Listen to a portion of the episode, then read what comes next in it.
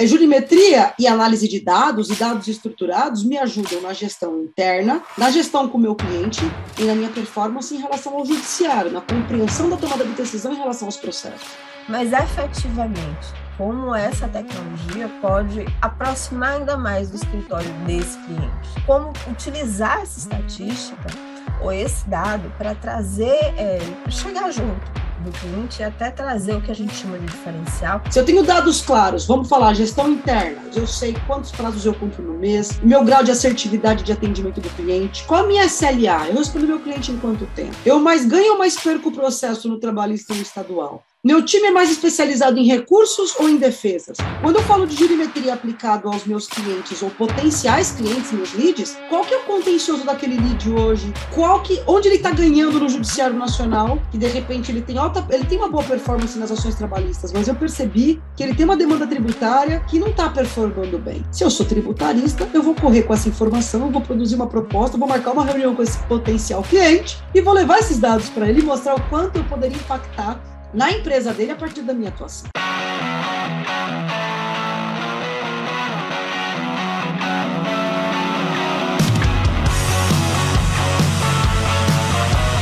Olá, doutores, muito bem-vindos a mais a esse episódio da DVCast.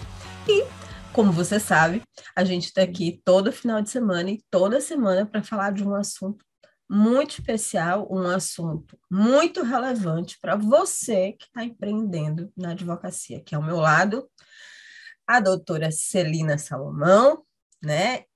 Celina, que também tem uma formação em direito, formou e chegou a atuar como advogada, Celina. Depois ela vai explicar um pouco melhor sobre isso. Atuo, até hoje, assim, quando eu me aventuro. Só depois eu conto.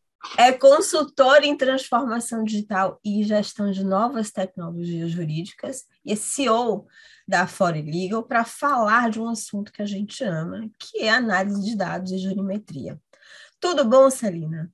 Tudo ótimo. E você, Daniela, como está, querida? Tudo em paz. Celina, a gente vai começar do início, tá? Antes da gente ir, eu quero conhecer um pouco mais, falar um pouco mais de você.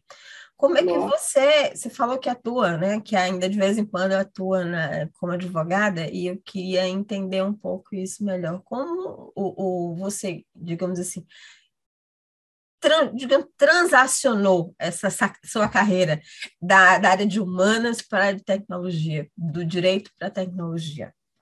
Tá, eu acho que antes de falar do direito para a tecnologia, bom, boa noite a todos.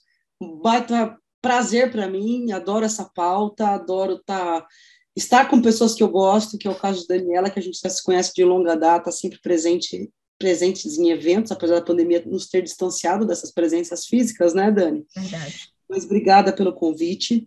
É, antes de falar do meu trânsito de carreira para tecnologia, na verdade, minha carreira começou de forma muito jovem no mundo do empreendedorismo, né? Então, eu sempre fui aquela advogada, sempre advoguei, advoguei em escritório, advoguei por um tempo em empresa, mas foi por um período curto, porque daí me especializei em direito processual, empresarial, e comecei a fazer gestão de, de equipes, de times e de áreas, especialmente dentro de ambientes corporativos, o que me obrigou a começar a aprofundar na, na necessidade, no, nos conhecimentos de gestão e de controladoria. E daí isso me trouxe perspectivas de empreender. Em 2006, eu fundei o meu primeiro negócio na área jurídica, que já era um negócio, era um CNPJ que não era um escritório, uma sociedade de advogados, era uma empresa, e uma empresa que prestava serviços já para o segmento jurídico. Então, começou já faz um tempo essa questão do empreendedorismo, e foi dentro desse negócio que, é, enfim, fui me aprofundando. Primeiro fui estudar ciência de dados, em 2017, acompanhando esse movimento do mercado, até por conta dos, dos serviços e da consultoria que a gente prestava, olhando sempre para os formatos da advocacia como serviços jurídicos prestados num formato analógico, num formato tradicional, que desde sempre foi de um jeito, ou de vários jeitos, porque existem várias formas, mas todas as formas são formatos já conhecidos e bem validados no mercado ao longo de anos, décadas mas sempre olhando para esses modelos e pensando em como incrementar pensar em novos modelos na prestação desse serviço jurídico de uma forma mais célere, mais eficiente, colocando o cliente do escritório no centro do negócio, ou colocando a empresa no departamento jurídico no centro do negócio, que é o cliente interno, quando a gente fala em departamento jurídico. E daí, dentro dessa premissa de colocar esses clientes no centro do negócio, comecei a estudar ciência de dados, estudar recursos tecnológicos para tornar mais simples e ágil a produção de números, a produção de indicadores, e foi aí que comecei a emergir para esse mundo da tecnologia, porque daí, óbvio, né, eu sou da época que o Diário Oficial era lá no jornal, a gente recebia o recorte no escritório, é, e, e, isso mudou muito. Hoje a gente recebe tudo por e-mail, por óbvio, processos digitalizados. Então, foi acompanhando essa curva que a gente ficou sempre olhando para as tendências, na perspectiva de, puxa, o que eu hoje demoro na minha performance de escritório de jurídico, é, três semanas para produzir um relatório muito bacana. Se eu tivesse uso de tecnologia, qual, qual, qual, quanto tempo eu teria essa informação em mãos? Né? E se eu tivesse informação com muita antecedência em mãos, que decisão melhor eu tomo? Quanto de dinheiro eu evito que meu cliente gasta? O quanto de potencial novos negócios eu permito que meu cliente gere a partir da celeridade dessa informação, ou da qualidade dessa informação? Então, foi essa mentalidade que começou a fazer muito parte da minha vida. Então, quando você me pergunta se eu advogo, sim, é inevitável, porque hoje à frente, como estou como CEO da Fareligo, todo dia tem contrato para avaliar, você tem situações jurídicas que a gente que nós somos demandados, e quando você tem uma law tech ou uma legal tech, que é o nosso caso, que é uma empresa de tecnologia, para prestar serviços jurídicos, a gente tem demandas de ordem jurídica, como em qualquer negócio, todos os dias. Mas no âmbito da advocacia em si é raro, acontece às vezes, clientes que atendia lá no passado, que fazem questão que eu conduza uma situação ou outra, mas não é meu foco, nem minha, meu core business não. Hoje eu estou, é, hoje não, já fazem quase que, quase que 10 anos, muito focada na prestação de serviços e de consultorias para a sociedade de advogados, especialmente escritórios de médio porte, que querem fazer esse trânsito, assim, de é, instituir controladorias, mas não a controladoria como ela era no passado, é controladoria a partir de ferramentas tecnológicas, né, como a gente acompanha essa curva de startups, empresas de tecnologia, desde que elas começaram no país, eu estou falando lá da década de 90 para cá, a gente conhece muitas soluções disponíveis até para ajudar o escritório, o nosso cliente, a olhar para esse leque de oportunidades e dizer o que, que isso, o que disso faz sentido para a minha realidade. Então, essa história de não ter receita de bolo, integrar uma nova cultura tecnológica, é, tem sido meu desafio nesses últimos anos. Perfeito. Quando a gente fala de tech ainda hoje, por incrível que pareça, a gente está em 2022, parece para muitos advogados que isso é muito distante. Né? A gente percebe que não, até porque todo mundo hoje em dia, ninguém tem, ninguém anda com celular analógico, né? Todo mundo recebe tudo via digital, mas é, é para muitos ainda parece uma realidade muito distante, até porque o Brasil é enorme, é imenso. E no campo da jurimetria, que acho que a gente vai bater um papo legal hoje, análise de dados, então, isso parece coisa, vamos dizer assim, é, é, história da carochinha ainda, né? Então, vamos começar do início. O que é a jurimetria e como é que ela pode ser aplicada né, no dia a dia do advogado, no dia a dia da advocacia? Tá. A gente é muito abordado, né? Eu sou abordada diariamente e eu digo para você com conforto que é mais de uma vez sobre essa perspectiva de eu quero jurimetria, como é que por onde eu começo? E daí eu sempre pergunto o que é jurimetria para você? Porque quando eu estou no mundo dos negócios, eu gosto de entender o que o cliente compreende sobre aquele conceito para ver se faz sentido e o que ele está demandando de fato é jurimetria, né? É, não importa às vezes o nome que se dá quando a gente está no mundo dos negócios. Aqui o meu objetivo não é falar de negócios e de apresentar soluções, é levar conhecimento para o nosso público para ajudá-lo a tomar decisões em relação a essas tecnologias e a esses serviços que estão disponíveis no mercado.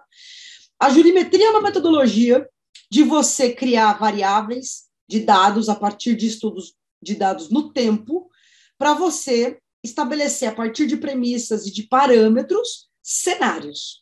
E para que, que eu quero estabelecer cenários? Então, eu quero avaliar nos últimos 10 anos, pode ser 5, pode ser 2. Eu quero avaliar a quantidade de julgamentos, eu quero envolver o nome desse juiz, eu quero essas matérias de direito. E, a, partir dessas premissas estabelecidas, você fazer um estudo para tirar conclusões é, sintéticas a respeito desse, desses dados. Eu costumo dar um exemplo prático que, assim, advogado produz jurimetria há muito tempo. Advogado que advoga ali, que milita na área, no contencioso, no dia a dia, faz estudo de jurisprudência quando tem uma tese para avaliar. Entra no tribunal, pesquisa 50 jurisprudências do tribunal a respeito daquela tese que ele tem em mãos, para ver se o tribunal é a favor, a contra, qual a perspectiva dele ganhar ou perder. Tudo isso muito analogicamente. E analisando no máximo 15, 20 julgados. Mais do que isso seria uma ficaria difícil, né? Então, você fazer um estudo jurisprudencial, como sempre fizemos lá nos anos 90, no início dos anos 2000, é algo muito parecido com isso, mas a partir de práticas de ciências de dados e a partir do uso de tecnologia, você fazer isso de forma escalável. É muito mais fácil você colocar uma máquina para analisar mil sentenças e ela ser mais assertiva no resultado que ela vai te dar, do que você fazer isso analogicamente no olho, estudando ali 20 ou 30 sentenças pessoalmente. Então, a jurimetria é a estatística aplicada ao direito. Por que estatística? Porque eu quero entender em relação à minha matéria, eu defino quais são os meus parâmetros de busca e de pesquisa, e eu quero entender estatisticamente qual é a probabilidade de ganhos, de perda, qual é a probabilidade de performance e de não performance. Porque a jurimetria não é sobre pergunta clássica. Eu quero saber como aquele juiz se posiciona. Eu vou entrar nesse mérito daqui a pouco, não vou entrar, já, não vou já polemizar aqui. Mas a jurimetria não é só para isso. Aliás, existe uma questão de regulamentação sobre essa matéria, que eu vou entrar daqui a pouco, que, que a gente aborda. É, jurimetria e análise de dados e dados estruturados me ajudam na gestão interna, na gestão com o meu cliente e na minha performance em relação ao judiciário, na compreensão da tomada de decisão em relação aos processos. Então, são três verticais para uso jurimétrico. E é isso que é importante a gente colocar aqui. Se eu tenho dados claros, vamos falar gestão interna, eu tenho dados claros, eu sei quantos prazos eu cumpro no mês, meu grau de assertividade de atendimento do cliente, qual a minha SLA, eu respondo meu cliente em quanto tempo. Eu mais ganho ou mais perco o processo no trabalhista ou no estadual? Minhas audiências são mais cíveis, é, mais é, conciliação ou mais instrução esse mês? Meu time é mais especializado em recursos ou em defesas? Estou chutando questões técnicas processualísticas aqui para causar essa reflexão em quem está nos ouvindo, né? Tudo isso é jurimetria aplicado na, no entendimento e na compreensão da minha gestão interna. Quando eu falo de jurimetria aplicado aos meus clientes ou potenciais clientes, meus leads, eu estou falando de jurimetria aplicada a analisar como aquele lead, qual que é o contencioso daquele lead hoje, qual que, onde ele está ganhando no judiciário nacional, que de repente ele tem alta, ele tem uma boa performance nas ações trabalhistas, mas eu percebi que ele tem uma demanda tributária que não está performando bem. Se eu sou tributarista, eu vou correr com essa informação, vou produzir uma proposta, vou marcar uma reunião com esse potencial cliente e vou levar esses dados para ele e mostrar o quanto eu poderia impactar na empresa dele a partir da minha atuação. Então, aqui eu estou falando de jurimetria na relação com lead e clientes. E a terceira vertical, que é a jurimetria na relação com o judiciário, na compreensão dos julgamentos dos e no posicionamento dos tribunais. Então, genericamente, a gente tem três verticais aí quando a gente fala em dados e jurimetria, e às vezes o advogado fica muito com a mentalidade de utilizar a jurimetria apenas no relacionamento com o judiciário. E eu diria que para performance, crescimento de escritórios e, e, e, transformação digital, essa é a última das verticais, porque tem duas primeiras que é a lição de casa, que é cuidar da estrutura e dos seus negócios, que costuma fazer mais sentido. É, queria conversar sobre isso com você, porque assim, é, quando se fala em dados, né, talvez hoje esteja mais presente para as pessoas em função da LGPD, mas ainda parece algo muito distante. E a gente tem uma cultura, eu posso falar isso de uma forma genérica na advocacia, que é a falta de cultura em dados, de colher informações, de abastecer, e você sabe que no mercado tem diversos softwares inclusive de acompanhamento de processos, que carece disso, do, do, próprio escritório abastecer as informações de forma que esse sistema até lhe ajude, de uma forma limitada, mas lhe ajude. Então, é, é como, digamos assim, diminuir um pouco esse abismo para que o advogado insira, ou assim, tenha em sua mente que, ou, digamos assim, ou coloque isso como político no escritório, a importância de ter essa cultura e olhar um dado de fato como informação e não apenas como um fato isolado. A gente está vendo, assim, sobretudo para quem trabalha na área direito, na área de saúde, a gente está vendo diversos escândalos. A gente tá, eventualmente está bombando diversos escândalos de vazamento de dados, de informação e de tererê, como é que o advogado pode inserir isso em sua rotina para que ele também tome proveito dessa, dessa informação e utilize disso de uma forma mais efetiva? Bom, eu sempre digo que o recurso tecnológico hoje é condição é, preponderante para você estabelecer essa cultura tecnológica de inovação dentro do seu escritório. Ah, mas meu escritório é pequeno, sou eu, meu sócio e o estagiário, eu trabalho sozinho, não importa. A cultura da tecnologia é para todos, inclusive para a gente. Eu converso muito com as comissões dos jovens advogados pelas OABs afora e eu levo isso e falo: começa do melhor modelo possível, no modelo que faça sentido para você já começar certo, mais estruturado, né? Então, a primeira coisa é desmistificar. A tecnologia está aí, modelos de negócios acessíveis para todos. Ah, mas é caro. Não é caro. Já tem tickets aí com 100, 200 reais para você começar cabe no bolso de todos os tamanhos e portes de escritório, isso é importante dizer, porque às vezes a mentalidade é de que não é para mim, né? É, eu, eu, eu, vejo assim, o principal aí desse, dessa perspectiva é o uso de uma tecnologia adequada. Quando eu falo adequada, eu digo o seguinte: tem muitos softwares no mercado. O importante é se utilizar de uma tecnologia que tenha profundidade, aprendizado de máquina, que faça por nós, advogados, aquilo que a gente não nasceu para fazer. Advogado não é um profissional analítico. Ele não consegue construir. Ele, nós construímos teses. Manda ele criar uma antítese, até vai, porque daí é uma defesa, ele tem esse, essa mentalidade. Manda ele sintetizar. Advogado não tem mentalidade de síntese. Então, ele tem que ter tecnologias que ajudem ele a construir essa jornada de forma mais automatizada. Então, em que medida? Se eu tenho lá um software de gestão, que eu fico tendo que eu tenho que alimentar no meu dia a dia, o tempo todo ele, para o dia que eu quiser um relatório, eu ir lá extrair um relatório em Excel. E essa alimentação ela é tão antiga, tão não moderna, digamos assim, que quando eu, advogado, meu escritório tem cinco pessoas, cada um de nós que vamos imputar dados lá, vamos fazer síntese e escrever tudo que, o que a gente quer a respeito daquele processo. Digamos que eu, Celina, vou dizer a mesma coisa que você, que o doutor João, que a doutora Maria, com palavras totalmente distintas, porque cada um de nós faz parte da mentalidade de advogado, lembra? Nós não somos sintéticos, nós somos analíticos, então a gente, fica, a gente vai escrever. Você fala para o advogado, me dá um parecer. Cada um vai escrever um parecer a respeito daquele processo, daquela sentença, ou o que, que aconteceu naquela, naquela fase processual. Hoje as tecnologias estão olhando para a rotina do advogado e tagueando essas rotinas. O que é taguear? É criar parâmetros sobre ações. Quando eu crio parâmetros, ou eu, ou o João, ou a Maria, ou qualquer advogado que trabalha comigo, se nós vamos fazer um, elaborar uma peça de embargos à execução, Está parametrizado o que é embargos. Ninguém vai ter que escrever embargos à execução. Estou dando um exemplo mas é para a compreensão do que é o dado ficar claro. Ninguém vai ter que ficar escrevendo, porque se cada um for escrever a simples expressão embargos à execução, cada um vai escrever de uma forma. Escritórios médios e grandes vão entender o que eu estou falando, porque quando extrai um Excel e vai, sei lá, por alguma razão, estudar todos os embargos realizados ou, ou escritos ao longo de um mês ou de um trimestre, vai descobrir que tem que estruturar esse dado, que cada um escreveu embargos à execução de uma forma. Quando você usa tecnologias a seu favor, você tem menos campos para escritas livres e mais campos tagueáveis, de forma que os dados vão ficando mais estruturados. De forma que os seus relatórios e tudo aquilo que aparece na tela para você, do ponto de vista de controladoria e de jurimetria, aconteça de uma, de uma forma ou numa mecânica mais simples e automatizada. Esse é muito meu desafio hoje, né?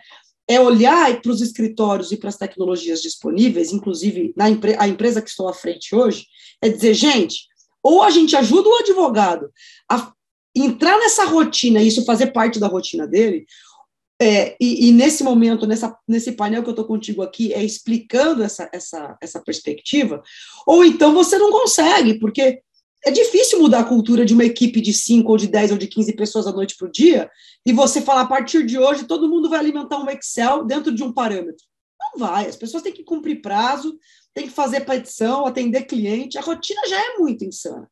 Então, o divisor de águas está em escolher a tecnologia certa, que vai te ajudar a fazer isso, ainda que você não, não compreenda bem, bem essa rotina de estruturação de dados. Mas ela vai estar acontecendo de forma orgânica para você.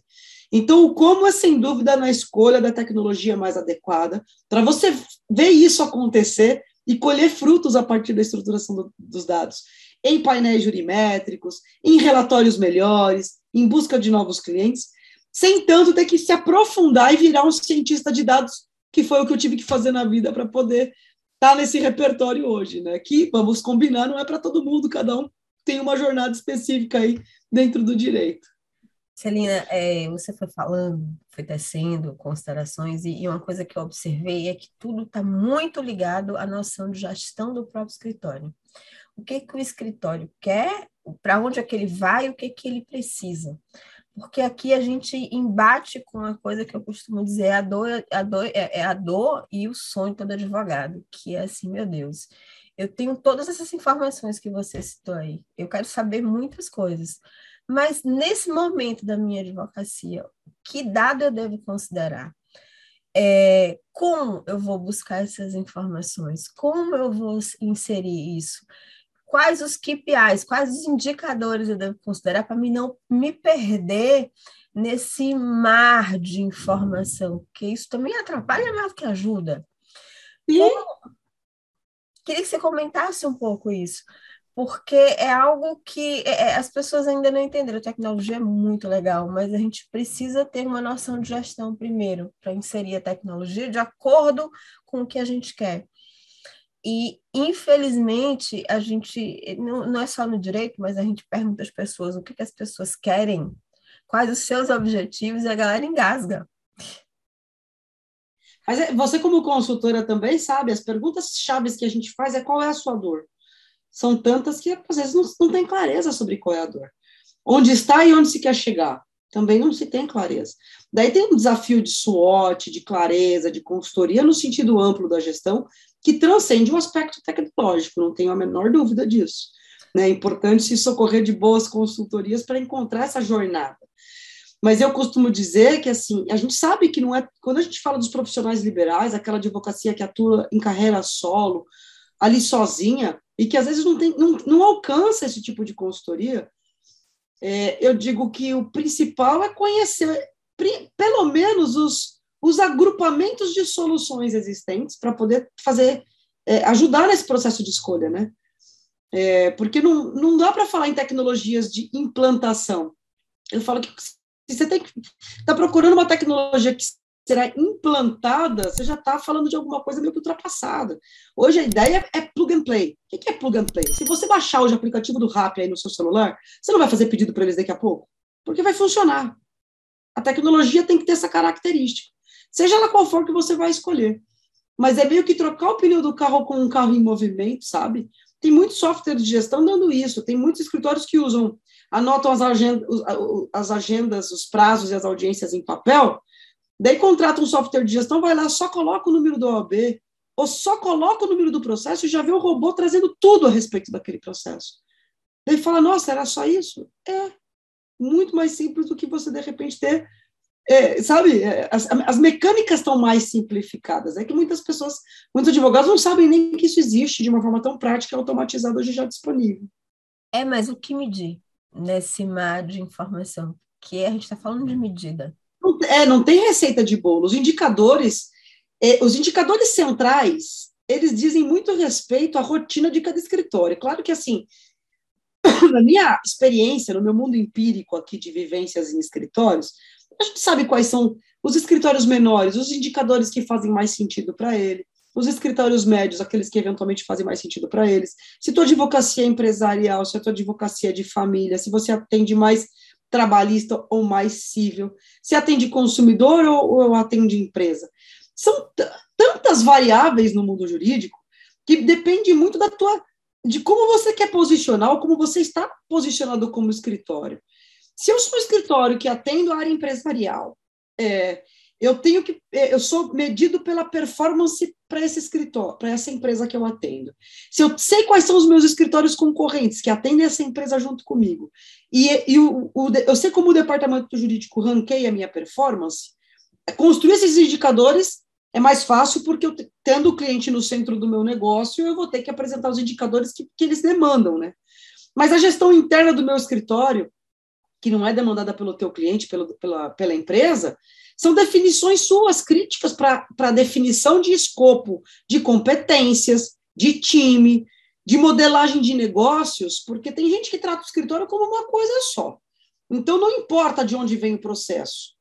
É, a forma de designar as tarefas internas, a gestão, o workflow de, operacional, né, a área de legal ops, que todo mundo chama hoje, é, tem escritórios que usam o legal ops, um operacional tático estratégico, para toda a estrutura do escritório. A gente revisita, às vezes, nas consultorias esse modelo. Faz sentido? Porque às vezes você tem um profissional que ele é mais especialista numa área, ou ele é melhor em um atendimento de uma determinada área, que você tem que alocar e ter tecnologias que demande somente aquele profissional, ou alocar por carteiras ou por especialidades, ou se eu tenho um contencioso e uma, e uma operação interna que é muito focada, muito segmentada, né? Escritórios menores e médios nem tanto, mas às vezes você tem a oportunidade de segmentar e criar times de acordo com o segmento que você atende dentro do seu escritório, de, de acordo com especialidades. Então é difícil dizer que existem métricas centrais e que é para todos os escritórios. Eu acho que é difícil, não, eu diria que é, é, seria até uma irresponsabilidade. Mas a gente pode dizer que existem algumas métricas centrais de acordo com a especialidade, com o tamanho do seu escritório. A única certeza que a gente tem é que medir é importante. Ainda que você trabalhe sozinho, você tem que saber quantas horas do mês aquele cliente seu demandou seu esse mês. Para saber se está coerente a proposta de honorários que você conseguiu em contrato com ele. É o mínimo. Né? Então, todo mundo tem que medir. O que? Depende do tamanho do escritório, é, depende do, de, de, onde você está, de repente você quer continuar sozinho, carreira solo, está tudo bem. O que, que é importante medir para você? O que, que é importante medir para quem está em carreira solo, mas está constituindo uma sociedade e quer expandir?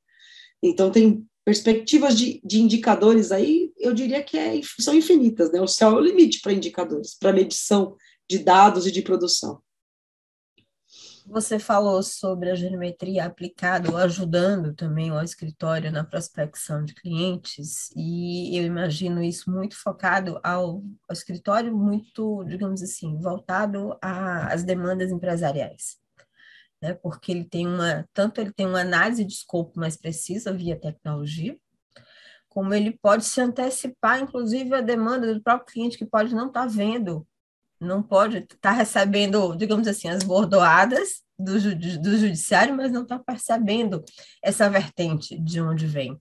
Mas efetivamente, como essa tecnologia pode aproximar ainda mais do escritório desse cliente? Como utilizar essa estatística ou esse dado para trazer, é, para chegar junto do cliente e até trazer o que a gente chama de diferencial, cada dia as pessoas estão se complicando mais, achando mais difícil.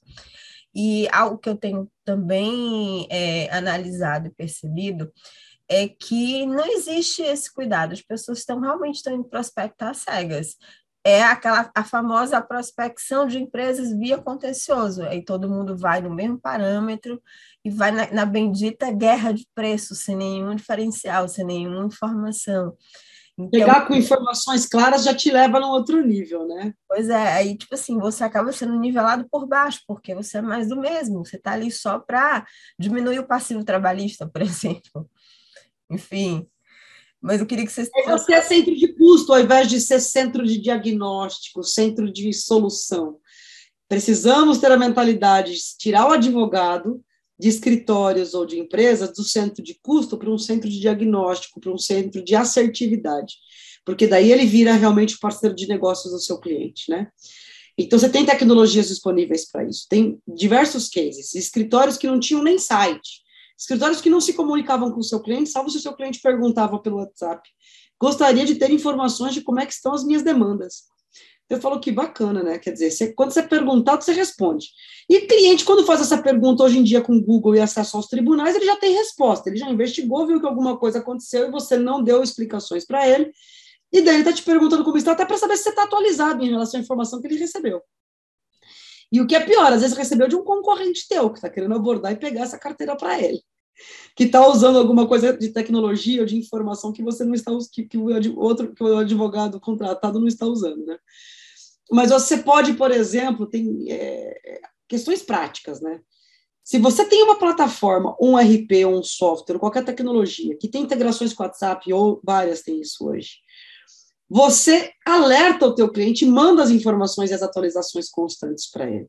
Ou você parametriza para todo final de mês mandar relatórios automatizados para ele, para ele avaliar como é que está, como é que estão os cinco ou os 100 processos dele ou até plataformas que tem, a gente chama de What Label. O que, que é What Label? Plataforma que você assina como um Netflix e você usa como se fosse sua, com a sua cara, com a sua logo.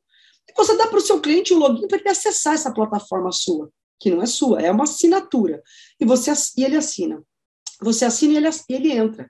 Ele acompanha através de um login e senha, óbvio, não todo o seu escritório, nem as informações estratégicas, apenas as atualizações do seu trabalho, o seu time sheet, quanto você, você e seu time se dedicaram esse mês aos assuntos que dizem respeito a ele. Isso passa uma transparência da comunicação e na prestação de contas de informação que eleva a outro nível a tua relação com o teu cliente, que é essa cultura que a gente fala de colocar o cliente no centro do negócio, né? O centro que o customer centric, que é o cliente no centro do meu escritório. Fazer com que a informação chegue para ele sem que ele me demande. Ser propositivo e dar a ele acesso a informações que são estratégicas. Eu já participei de reuniões que o advogado falou: "Ah, Celina, eu não quero nenhum cliente meu tendo acesso a essas informações". Falei: "Mas de quem são esses processos?". É dele. Qual é o maior interessado em relação a esses litígios? É ele a gente tem que, ter, tem que parar de ter medo disso, porque a tecnologia está aí, o Google está aí, seu cliente já tem acesso. Não se iluda. Essa informação vai chegar para ele muitas vezes de uma forma, inclusive, errada e torta. É muito melhor que você, como prestador de serviços e parceiro dele, o informe sobre os status e sobre as ocorrências. Isso vai trazer muito mais tranquilidade, porque traz transparência na relação, né? Perfeito. Você estava falando aí sobre transparência, tecnologia, aí assim, a gente precisa falar da LGPD, né?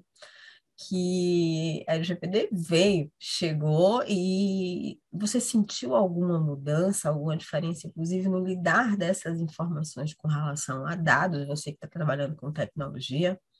Na verdade, eu não senti tanta diferença com a LGPD, porque quando eu estava fazendo os, eh, meu estudo e minha pós lá em ciência de dados e analytics, eu estava estudando a GDPR, que é a lei europeia de proteção de dados. Não tinha LGPD no Brasil ainda.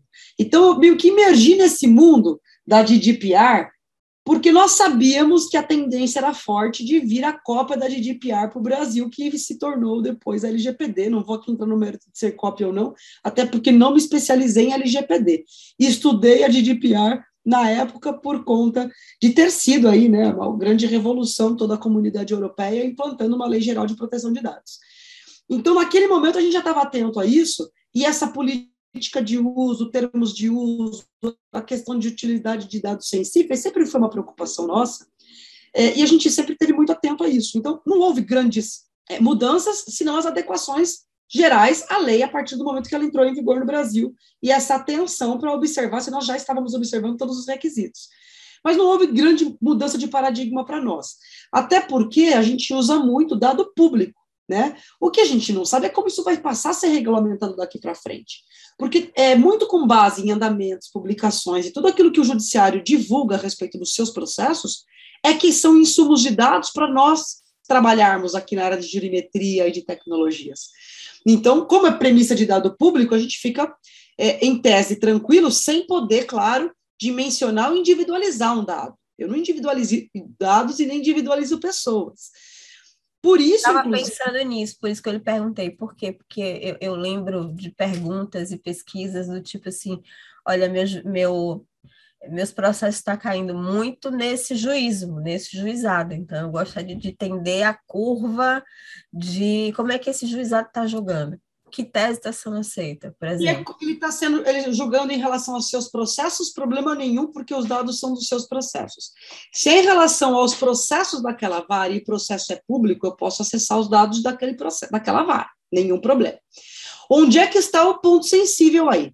Que nós aqui escolhemos não entrar nesse ponto sensível enquanto isso não for regulamentado, que é a chamada vitrine de como, de como é o posicionamento daqueles juízes ou daquelas instituições judiciárias, né? Por que, que eu entendo isso sensível? Porque, assim, uma coisa é o mecanismo do common law americano, outra coisa é civil law europeu. Nós aqui temos lá o nosso sistema que é mais híbrido, né? Que é um sistema híbrido, mas que é mais para o europeu, obviamente, do que para o sistema americano. E há uma tendência, de como aconteceu até na França, de proibição de painéis ou de indicadores que venham expor nomes de magistrados ou de instituições do poder público, é, expondo qual é o posicionamento a respeito de determinadas matérias. Então, assim, nós aqui, quando eu falo nós, é eu, Celine e as empresas e as tecnologias das quais eu fico mais próximo, especialmente a Fora Legal, entendemos que há uma tendência do CNJ e do Conselho da, do Conselho da Magistratura em se posicionar em relação a essas proibições ou regulamentar isso para que isso seja produzido de uma forma que dê a proteção ao dado, proteção ao dado sensível e todos esses aspectos que a gente está abordando. Então, eu uso painéis para dizer: olha, essas matérias estão acontecendo isso com ela nesse tribunal. Matérias o quê? Insalubridade, hora extra, sem vincular uma vara ou sem vincular um magistrado. Sabemos que tem empresas de tecnologias que fazem esses vínculos. Nós escolhemos não fazer porque acreditamos que é um modelo de negócio que tende a ser aí é, colocado em xeque do ponto de vista de regulamentação. Porque vivemos num sistema que, enfim, não vou entrar no mérito, mas a gente entende como, como o CNJ, até inclusive houve uma posição recente do CNJ de que até setembro ele vai estruturar num sistema único todos os as centenas, todas as dezenas de sistemas diferentes que temos nesse país, com a ideia de disponibilizar esse dado já estruturado para empresas ou para quem quiser consumir. Se isso acontecer, já é um indicador de que o judiciário está se estruturando para oferecer dados melhores para as empresas de tecnologia e para os escritórios que queiram consumir esses dados, mas acho difícil que eles liberem isso de forma que nós possamos usar esses dados de, de forma totalmente livre, como acontece, por exemplo, nos Estados Unidos, né? De você quer saber como o juiz João da Silva se posiciona sobre essa matéria. Você tem startups, empresas de tecnologia que desenvolvem, vão lá e disponibilizam. Daí todo mundo fala, mas é impossível fazer no Brasil? Tecnologicamente é possível. Se é legal ou ilegal enquanto não tiver regulamentado, temos que esperar para ver qual é a curva que isso vai nos trazer de informações de possibilidades. Entendi. Mas enquanto jurimetria aplicada à gestão interna do escritório, é preciso criar algum, alguma política especial para que isso funcione, para que isso demande, já que existe a finalidade de dado? A finalidade é de dado, mas é para dados onde os advogados e os usuários daquele escritório são previamente constituídos, têm contrato com seus clientes, então a jurimetria para gestão interna, ela é totalmente isenta dessa questão de sensibilidade de dados, porque os dados, ainda que sejam sensíveis, eles são sensíveis a terceiros, não aos procuradores e advogados constituídos, que têm acessos até a dados que são sigilosos, inclusive, por lei, né? Desde que tenha um mandato, claro, que confira a eles esses poderes. Então, nesse aspecto, é muito tranquilo a utilização, sem grandes restrições, e a gente, nesse aspecto, a gente aprofunda bem, porque a gente entende que aí tem um mato alto é, maravilhoso para a advocacia olhar que é a oportunidade de transformar dados para crescer, para se estruturar, para tudo aquilo que o mercado ainda vai produzir, vai criar de, de mecanismo de tecnologias de alta performance. Então, quando o advogado fala, ah, eu quero, eu falo, mas o que, que você tem? Ele não tem nada. Eu falo, então você tem muitas coisas antes para fazer, antes de querer uma coisa grande, porque é, é de um passo de implementação de pequenas coisas que você vai se preparando para uma construção jurimétrica mais robusta, né? Então, é como você falou, é cultura da gestão. Ah, eu não tenho software, eu não tenho plataforma. Então, primeira coisa, quais as tecnologias disponíveis, qual, é, qual é teu time, você tem uma controladoria mínima, não tem? Vamos aplicar recursos de controladoria e vamos começar a automatizar o que for possível e trazer simplicidade para uma rotina que talvez seja hoje muito exaustiva, porque está faltando recursos. Bom, só faltam duas perguntas, a gente está chegando no final. A gente sabe que muito hoje em dia se fala, já, já há algum tempo, em advocacia 5.0. Hoje, mais, mais presente, a gente está falando sobre o metaverso, sobre dialogando, tentando entender, digamos assim, a advocacia, o ambiente jurídico dentro do metaverso. Né? E eu queria só para deixar claro para o advogado, principalmente quem está mais distante desse, desse, da tecnologia em si, da inovação, desse conceito de gestão, inclusive, que você diferenciasse e trouxesse contrapontos. Quais as diferenças entre softwares de RP e de CRM, que são aqueles softwares que a gente faz gestão de carteira, para um software de jurimetria? Só para nossa audiência entender melhor. Vamos lá. Uma coisa, eles são distintos e complementares. Ah, mas eu não consigo ter os três, nenhum problema. Você tem que ter um começo de uma jornada de transformação tecnológica. Você vai ter que começar por aquilo que é sua maior dor. Mas vamos colocar conceitos. Um software de gestão, ele é uma tecnologia que eu chamo de lateralizada. Ela vai fazer a tua gestão financeira, vai fazer não, porque ela não vai fazer nada. Você que vai imputar e alimentar com informações e ela vai te dar relatórios e painéis ali na, na tela. Ela vai te dar gestão de contratos, você vai alimentar. Não tem automação, não tem profundidade de máquina. Inteligência artificial, sem entrar no conceito, mas não tem. Ele te dá a gestão do contencioso, ele te dá o workflow de, de operações, ele te dá praticamente as principais módulos disponíveis para você fazer a gestão do seu escritório. É uma tecnologia BI simples, né? gestão. Oi? É um BI simples. É, às vezes nem BI dá software de gestão, porque ele às vezes não tem essa perspectiva. Ele, ele, acopla um BI, ao Power BI ou ao ClickView, ou eu falando de ferramentas tecnológicas. Mas às vezes ele acopla essas ferramentas de BI para poder dar painel analítico, porque em regra também não, muitos deles não, ainda não tem. São tecnologias lateralizadas. Daí você tem as tecnologias verticalizadas, que são os casos das plataformas mais inteligentes, onde aquela plataforma só faz aquilo. Então você tem vários aplicativos no seu celular. E você tem vários aplicativos especializados.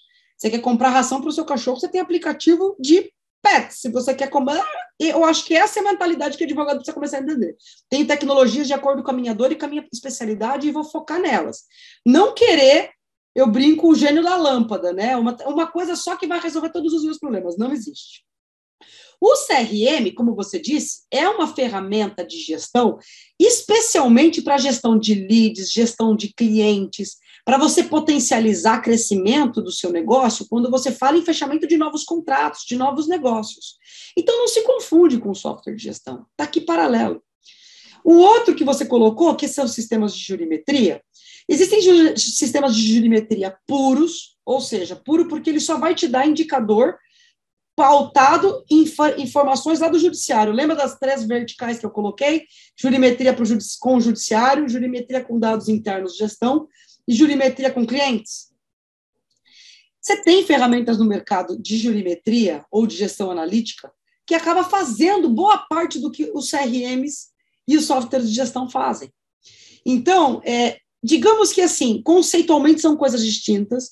Tem escritórios que colocam, são maiores, tem uma estrutura de marketing, tem uma estrutura de legal ops, e usam três ferramentas como essas, cada uma dentro de um departamento específico. Mas eu diria para aquele que está começando, ou que já começou há algum tempo e precisa entrar numa jornada, que se tiver que escolher, que comece por uma ferramenta jurimétrica ou uma ferramenta de automação de controladoria, que vá começar é, essa jornada de transformação digital e que essas ferramentas muitas vezes têm as principais funcionalidades, tanto do software de gestão do RP, como do CRM também. Então, ajuda a alavancar novos negócios. O dia que, claro, crescer e eu tiver a gestão de mil clientes ou de 100 clientes para fazer, talvez faça sentido eu buscar CRMs especializados. Mas é, para dar um primeiro passo, eu acho que faz mais sentido pegar essas tecnologias verticalizadas, que não sejam software, e que sejam automatizadas, simples, amigáveis na funcionalidade. Tecnologia que você tem que fazer curso, aprende a mexer depois de quatro, cinco meses, não serve, fujam delas. Elas vão te vender treinamento, não é isso. Tem que ser tecnologias simples, plug and play, como eu disse, que você vai lá, baixa, ou vai lá, acessa, experimenta, usa. Não gostou, vai embora, vai testar outra. Mentalidade de testes AB, né? Que eu, que eu trabalho muito com o pessoal de desenvolvimento e é muito essa mentalidade. Nossa, Vamos testar. Deu certo, deu, não deu, tá tudo bem também. Eu não tenho fidelidade, não tenho prazo mínimo, porque se tiver fidelidade, prazo mínimo de um ano e multa, foge. Novas tecnologias não possuem mais essas regras. Elas são disruptivas até nesses modelos de negócios. Perfeito. Agora, veja bem, chegamos até aqui. O advogado se interessou, tá? Quero conhecer mais. Por onde é que ele deve começar? Onde é que ele vai buscar as referências? De fato, para entender a geometria e completar e trazer isso para o escritório dele, para a realidade dele é, de fontes de informação ou fontes de produto, Dani? Ou as duas coisas? Duas, as duas. Fontes de produto, eu, eu sempre digo que tem muitas empresas na Associação Brasileira de Legal Techs e Low Techs. Vai lá que tem um radar dinâmico que você entra dentro do bloco Jurimetria Analytics. Nós estamos lá da Fora Legal e dezenas de empresas estão lá. Lá tem modelos tipicamente jurimétrico para o judiciário, jurimétrico interno, jurimétrico com cliente e tem os modelos híbridos jurimétricos das três verticais. Fica fácil de fazer uma pesquisa, um benchmark, estudar, avaliar cursos e tal.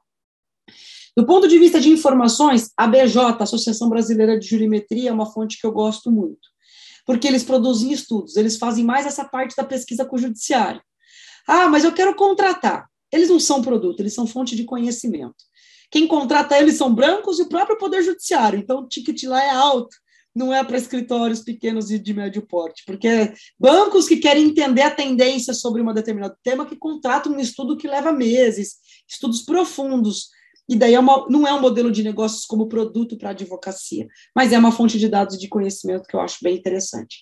E também a Fora Legal, tanto no Instagram como no YouTube, a gente tem muito material, vamos, inclusive estamos prestes a lançar um e-book sobre a utilização de dados jurimétricos e a controladoria jurídica automatizada. Então, a gente tem, produz muito material também para levar conhecimento e disseminar essa cultura para a advocacia em todo o país que infelizmente ainda a gente, existe pouca cultura de controladoria, que é outra coisa, né, de gestão que a gente precisa disseminar, que é essa falta de, de, de, de dado mínimo para controles internos. E aí não sabe. A gente usa muito essa expressão aqui. O que, que eu posso fazer para constituir minha controladoria jurídica de forma mais simples e automatizada? Eu digo que o meu desafio Daí a premissa, é, propósito pessoal de vida, né? Estão na frente de uma empresa de tecnologia. É entregar a controladoria sem precisar dar tantas informações e conhecimentos sobre controladoria para o advogado. Porque eu quero que o advogado continue sendo advogado e faça o que ele gosta de fazer. Né? No passado, como consultora, a gente ficava reuniões e reuniões, às vezes, para implementar a cultura, dizer como tinha que ser feito. Hoje eu digo assim, eu vou ajudar mais se eu disser, vamos usar aqui dessa forma. E olha o que você tem pronto, viu? Uau, é mágica? Não, não é mágica, porque a tecnologia nos ajuda a fazer isso, que nós não tínhamos esse recurso no passado. Então, hoje, hoje tendo a tecnologia, fica mais fácil de liberar o advogado para fazer o que ele gosta de fazer, que é advogar mesmo, né? É sempre disputa dentro do escritório quem vai assumir a posição do controller, ou quem vai assumir o prospector, né? Aquele que vai buscar novos clientes. Então, tecnologias que ajudam a, a resolver esses dilemas decisórios das sociedades de advogados são sempre bem-vindas, penso eu. Muito legal. Gente, eu vou convidar vocês a seguir a Celina nas redes sociais.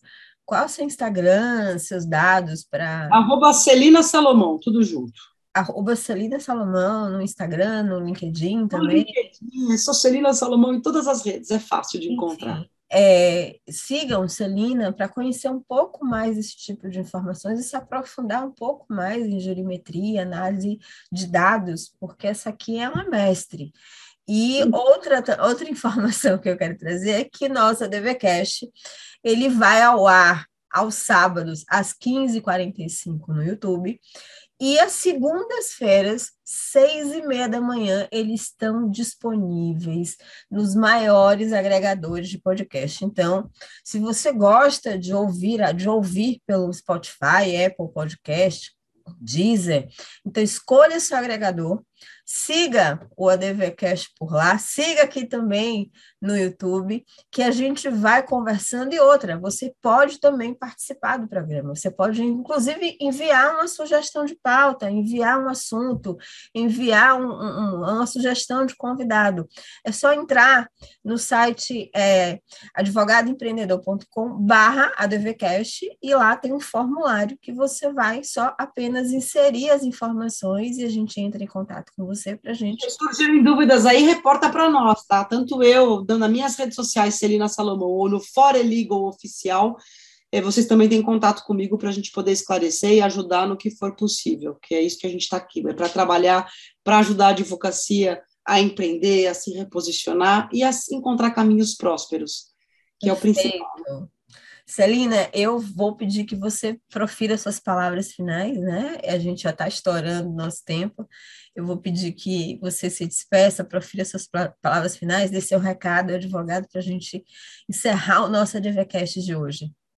Ah, eu, eu só quero agradecer. Eu acho que parece um conteúdo complexo, denso, eu procuro, tenho um desafio pessoal também, que é sempre tentar trazer um, uma retórica muito democrática e simples, porque na prática tem que ser simples e tem se tornado cada vez mais simples. Então, advogados, colegas, não tenham medo dessa, dessa pauta, de enfrentar esse desafio, porque ele não é tão grande quanto parece. É, as ferramentas estão aí, as possibilidades de você, ainda em 2022, terminar um ano já numa nova jornada do seu escritório, da sua advocacia, é muito efetiva. Hoje você tem possibilidade de, em um, dois meses, instituir novas rotinas de forma simples, que podem transformar a tua rotina, trazendo qualidade de vida, trazendo melhor performance, trabalhando menos com mais qualidade, com mais potencial, fazendo com que tua margem de lucro de honorários fique mais efetiva, buscando clientes que tenham mais a ver com aquilo que você entrega de proposta de valor.